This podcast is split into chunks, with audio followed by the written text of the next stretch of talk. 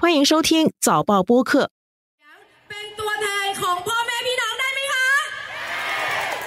在军人政府执政九年后，泰国将在五月十四日举行二零一四年军事政变以来的第二次大选。各路政党摩拳擦掌，有的政客寻求继续掌控大权，有的家族势力希望卷土重来。Why choose to enter politics, especially what happened with your family, with your dad and your aunt? Because um, I'm not the one who, you know, invented the, the, the coup d'etat or anything. I'm just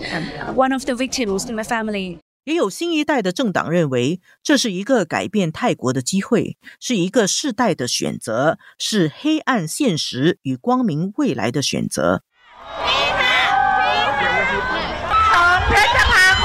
泰国一共有大大小小八十六个政党，其中较有规模的就多达十三个。他们各有怎样的背景？代表什么政治理念？哪一个政党最有可能夺取大权？泰国有可能变天吗？纵观天下，监测中国心跳。早报播客东谈西论，每周和你一起探讨国际热点话题。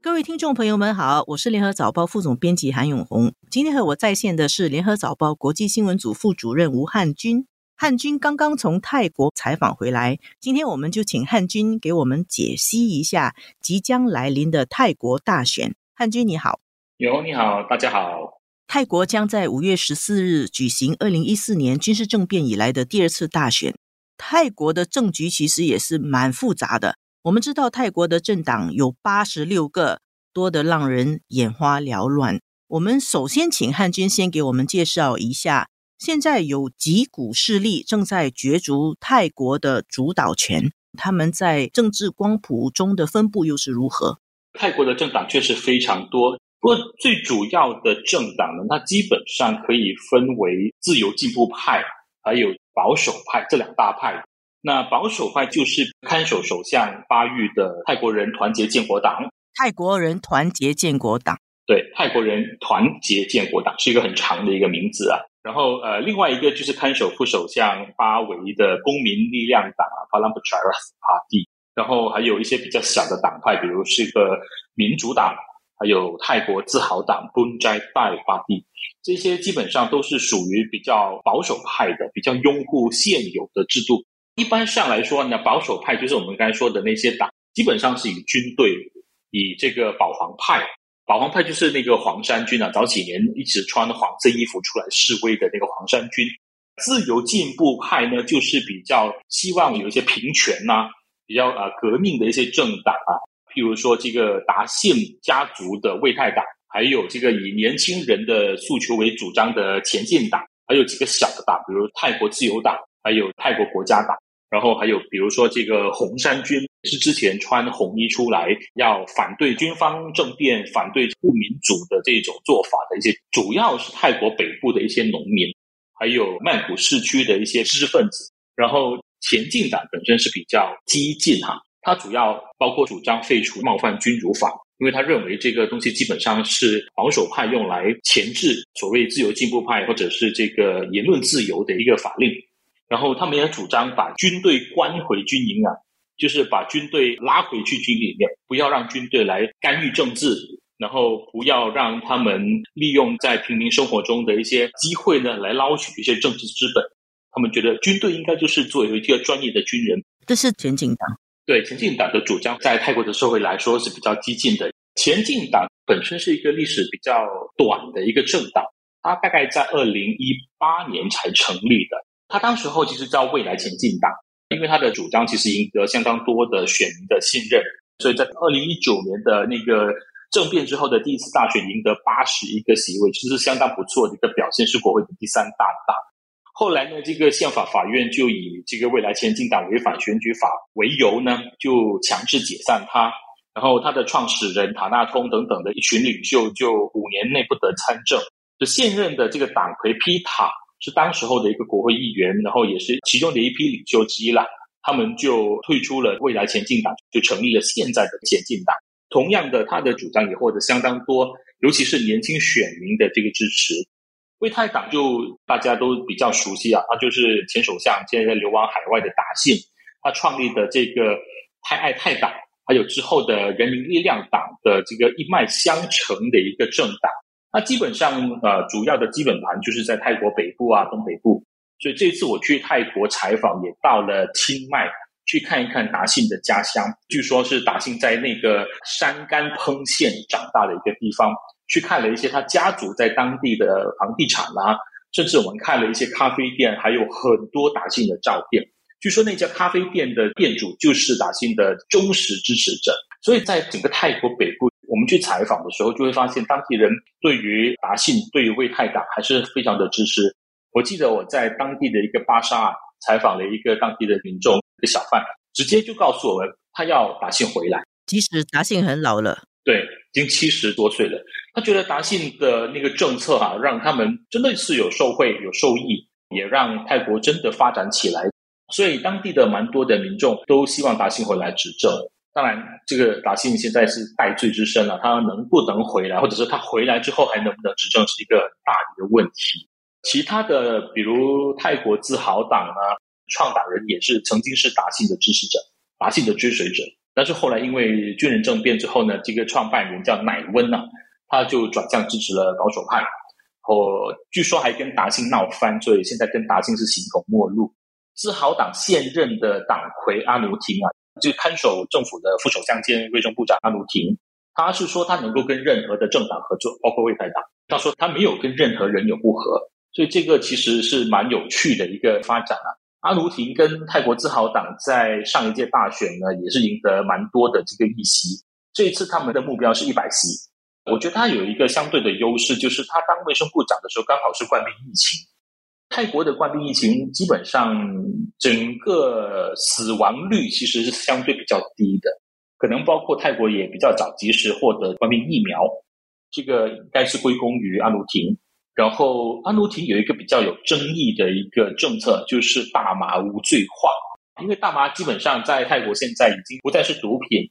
泰国的国会还没有立法管制大麻的这个栽种啦，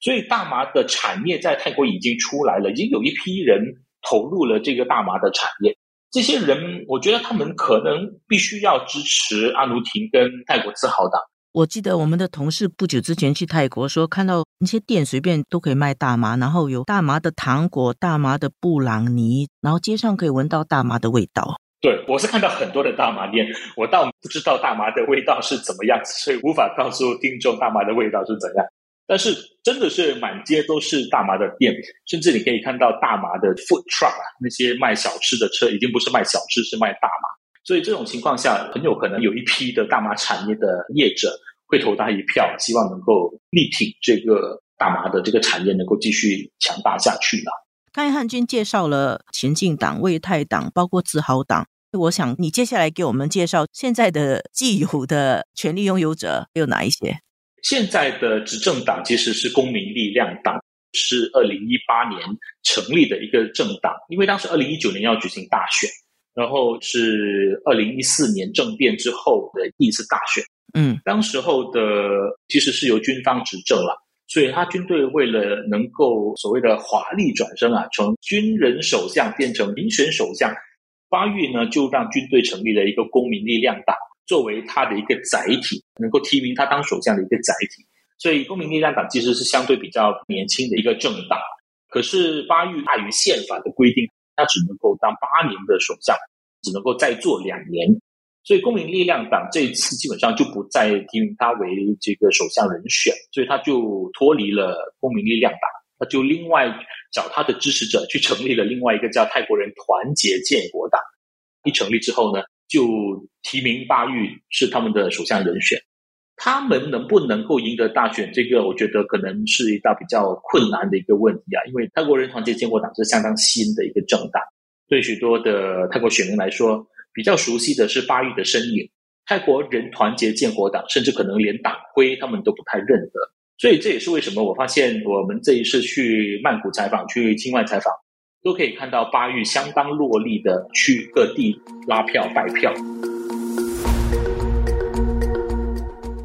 安君刚才给我们介绍的总共是五股力量啊，我算一下，就泰国人团结建国党，然后还有原来军政府的公民力量党、达信家族的卫泰党，还有泰自豪党，就是卫生部长的，还有前进党，总共五股啊。谢谢你给我们梳理了一下，但是我有一个问题啊，就是泰国即将要举行全国大选。但是实际上，泰国的民主选举制度中有多民主哦，一直是有很多观察者质疑的一个话题了。巴育在二零一七年的宪法修改啊，他已经让新的挑战者很难通过选举来取得国家的执政权。所以，我想你再给我们科普一下，二零一七年当时在位的首相巴育他怎么样修改的宪法，然后怎么样使到既得力量处在一个非常有利的位置。当年的宪法修改呢，是改变了这个选举制度。它现在规定上下议院呢是总共有七百五十个议席，下议院是有五百席。下议院的五百席，其实五百席都是由选民来选啊，但是有四百席是选区议席，就是会选出议员的。然后剩下的一百席呢，是由选民的投票按照一定的比例来分配。上议院呢是有两百五十席，上议院的这个两百五十席的议员基本上都是由巴育来指定的，他们都是军方的人，都是军队的人，军队的高官。在这个组织政府方面呢，如果一个政党它能够在下议院得到两百五十席，也就是过半数的议席，它就能够单独组织政府。那如果他得不到两百五十席的话，他可以联合其他的政党去组织政府。在下议院要组织政府可能不难，譬如说这个魏泰党今年的大选呢，很多人都看好他能够赢得可能至少是两百席，他可能只要再加上前进党或者其他的一些小的政党，就能够有超过半数的下议院议席能够组织政府。但是魏泰党他要推谁出来担任首相，这个可能是比较有挑战性的，因为他必须要得到上下两院三百七十六席。上下两院七百五十席的一半，对，七百五十席的一半，所以三百七十六席，他的人选才能够担任首相。这个上议院两百五十席呀，都是巴育指定的人，他们会支持谁呢？基本上我们大概可能都心里有数。比如说，魏泰党如果推举他的三个首相人选之一的佩通坦，佩通坦就是达信的女儿。你说这个军方的两百五十位议员要支持佩通坦去当首相，恐怕这个这可能不容易，不可能吧？啊，对，可能可能就很难了。所以，即使魏泰党他能够组织政府呢，他的首相人选会不会是非通党，可能是一个问题。不过，当然，魏泰党他有另外一个人选，就是舍德他，舍德他是一个房地产大亨啊，或者是呃，魏泰党可能可以跟其他的政党合作。譬如说，跟泰国自豪党，是不是由阿努廷来担任首相，或者是公民力量党，也就是现在的看守副首相巴维的政党公民力量党？巴维跟这个魏泰党的关系其实还是相当呃妙的，因为在过去的这几年的执政当中，我们可以观察到，其实魏泰党跟公民力量党并不是那种死敌，非常敌对、非常强烈对峙的这种情况。魏泰党只是跟巴育非常的不合，所以很有可能哈，到最后我们现在不知道，我们只能够等到五月十四号大选之后才会知道魏泰党会不会有可能跟公民力量党结盟，然后是不是可能由这个巴维来担任首相？当然，这个巴维本身已经很老了，七十几岁了，所以由巴维来担任首相，对于泰国人来说又是不是能够接受的？我在这个泰国采访的时候，有注意到巴维其实基本上行动可能都不是那么的便利啦。然后，这对泰国的形象又是怎么样的？这些可能都是他们当然需要考虑的因素之一。当然，最主要的因素还是上议院的两百五十席的这个议员怎么支持的这个问题。那八亿呢？八亿还有希望吗？我觉得巴育哈，他有一个软肋，根据宪法，他只能再做首相多两年左右。我觉得这是他的一个。可能是他的一个软肋，也有可能是他的一个优势啊。因为巴育他如果能够跟譬如说巴维达成一个协议，说我来当两年的首相，然后我的任期满了之后，再由巴维来接任这个首相，那这样的一种协议有没有可能呢？我觉得这是他们在五月十四号大选投票日之后才会去谈判的一个情况。对于巴育来说，我觉得他的泰国人团结建国党基本上他只要能够拿下下议院的二十五席啊，因为这个选举法规定下议院你要能够赢得二十五席才能够提名一个人选去担任首相。基本上他在上议院已经有两百五十张的支持票，对，还没有选都已经两百五十张在手了。对对，所以他在下议院他如果能够赢得至少二十五席。然后他只要能够拉拢再多一百二十六席的支持，他基本上首相就是牢牢在手了啦。唉，所以其实就是选完以后看他们怎么搓了，怎么谈判啊。我现在马上就要想到一个问题啊，实际上泰国的这个政治结构已经做到新的力量是很难上台的哈。记得的那些政治势力牢牢的掌握了权力，但是还有那么多反对党要出来推翻政府。所以，是不是实际上反映出社会啊、民众其实希望 change 民心思变的力量还是蛮大的？我觉得在泰国整个社会的感受，其实他们还是希望改变的，还是蛮想改变的，尤其是改变巴育政府的做法，然后把军人首相的这种背景给选下来。我们可以。稍微再回顾一下之前啊，其实我们过去三年因为冠病疫情的关系，可能很多地方原本有的一些示威，我们都都忘记了。我记得在二零二零年的冠病疫情爆发初期呢，其实泰国发生了持续一段时间相当长的学生示威活动。当时候有一个动作啊，就是竖起三根手指，这个是当时候泰国学生示威的一个标志性的一个动作。他们的这三个手指其实就是要求巴育辞职，要求呃国会修宪，然后要求整个政府做一个制度、做一个体制的改革，这三大的诉求啊。当时我记得是从二零二零年初开始的一个示威，后来就演变成全国性的一个示威，在泰国全国各地都有不间断的一个示威，直到后来大概泰国的冠病疫情很严重，那个示威才慢慢的消散的。巴育的经济政策呢，在我在泰国采访的时候，也可以感受到，很多人民认为说，巴育其实不懂经济，他的经济政策对民生没有带来多大的利好。然后比较严重的可能就是泰国不断的政变呢，会影响呃外国投资者对泰国的信心。巴育本身不受信任呢，我们从一个例子就可以看得出来，就是从二零一九年大选之后的二零二零年到去年二零二二年呢，巴育就面对了四次的不信任动议。三年四次不信任动议，这个东西可以从一个侧面，基本上就反映了泰国民众还有现有的这个利益集团对他的一个不满。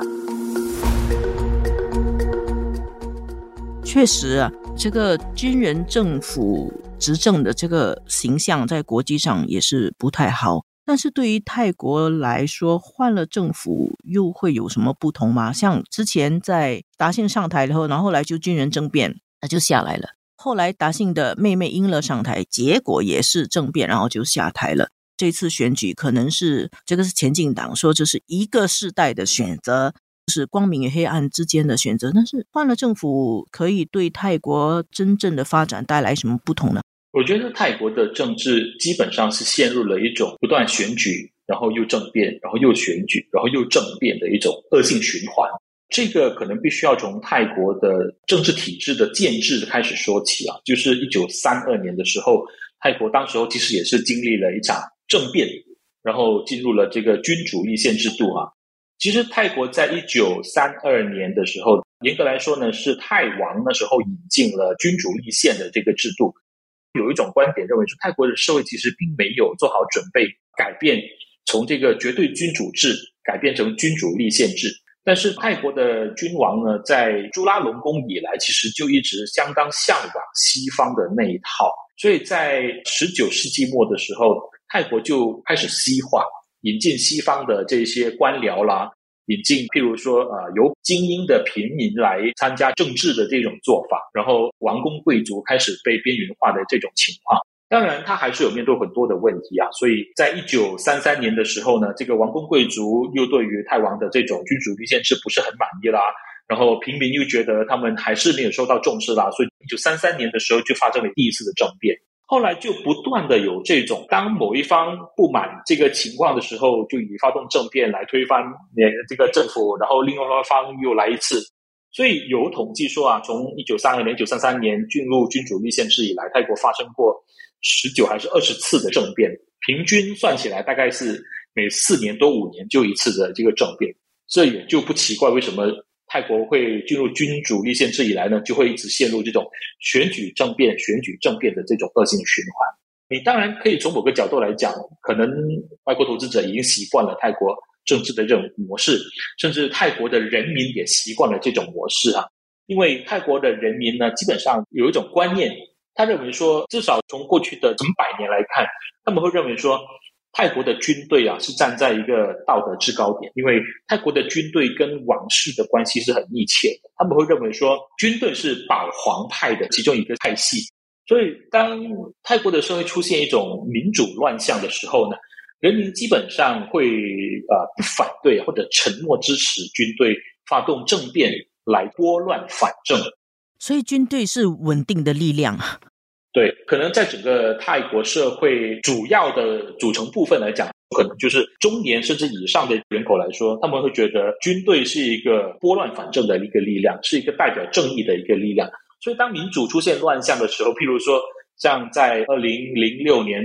达信执政了五年之后呢，他们会认为说，达信的政策对于精英分子、对于既得利益者、对于保守力量的人是不对的，所以那时候军队发动了政变，所以保守力量的人基本上是不反对的，或者是沉默支持的。然后同样的，达信的妹妹英乐执政的时候呢，也是出现了这样的一种情况。然后甚至泰国军队到今天还是呃整个社会舆论的一个主导者。我记得我在泰国采访的时候，当地的媒体就告诉我，他说他们记者呢会不时去找这个陆军首长来采访啊，采访他对于时事课题的看法。这个站在我们其他国家的社会来看，这个有点奇怪。这个军队首长对时事课题的看法，这个有点类似军方去介入日常的政治生活的经济生活的。所以他们是可以接受这一点的哈。对，所以我在想，如果泰国的这个观念。或者是整个政治体制啊，比如说这个军队还是照常的介入的话，可能会比较难脱离这种困局啊。那这种恶性循环可能就会持续下去了。但是泰国人觉得我一百多年也是这样，也还 OK。对对对。那我最后一个问题问你，汉军，你觉得这次选举会是一个世代的选择吗？会带来一个分水岭吗？我觉得哈，很有可能这个魏泰党能够在这次的国会下议院呢赢得比较多的一些，就是刚才我们说的，他们可能有希望赢得超过两百席。然后在这样的情况下，很有可能魏泰党，然后再加上几个小的政党是能够组织政府的，所以有可能是可以变天的。但是当然话又说回来啊，我们真的还不知道公民力量党跟这个泰国人团结建国党到底到最后它的形式是怎么样的。虽然。这个民调结果一直显示呢，魏泰党是远远领先排名第二的，它是百分之四十几的这样的一个领先的幅度啊，其他的大概只有百分之十多，然后其他的这个公民力量党还有泰国人团结建国党就只有个位数的一个支持率。从这样的一个情况来看，魏泰党的希望是很大的。谢谢汉军给我们讲解，感觉上这个泰国政局还是扑朔迷离。但是汉军帮我们解释，让我们至少明白那个扑朔迷离里面的现状是怎么样子。到底这个泰国的选举最后结果会是如何？我们就等到五月十四号泰国投票以后，请继续追踪关注联合早报的报道。谢谢汉军，谢谢各位听众收听今天的节目，谢谢。这期的东谈西论由我韩永红和黄子琛制作，助导吴婉君，剪辑李怡倩。东谈西论每逢星期二更新，新报业媒体联合早报制作的播客，可在早报的 SG 以及各大播客平台收听。欢迎你点赞分享。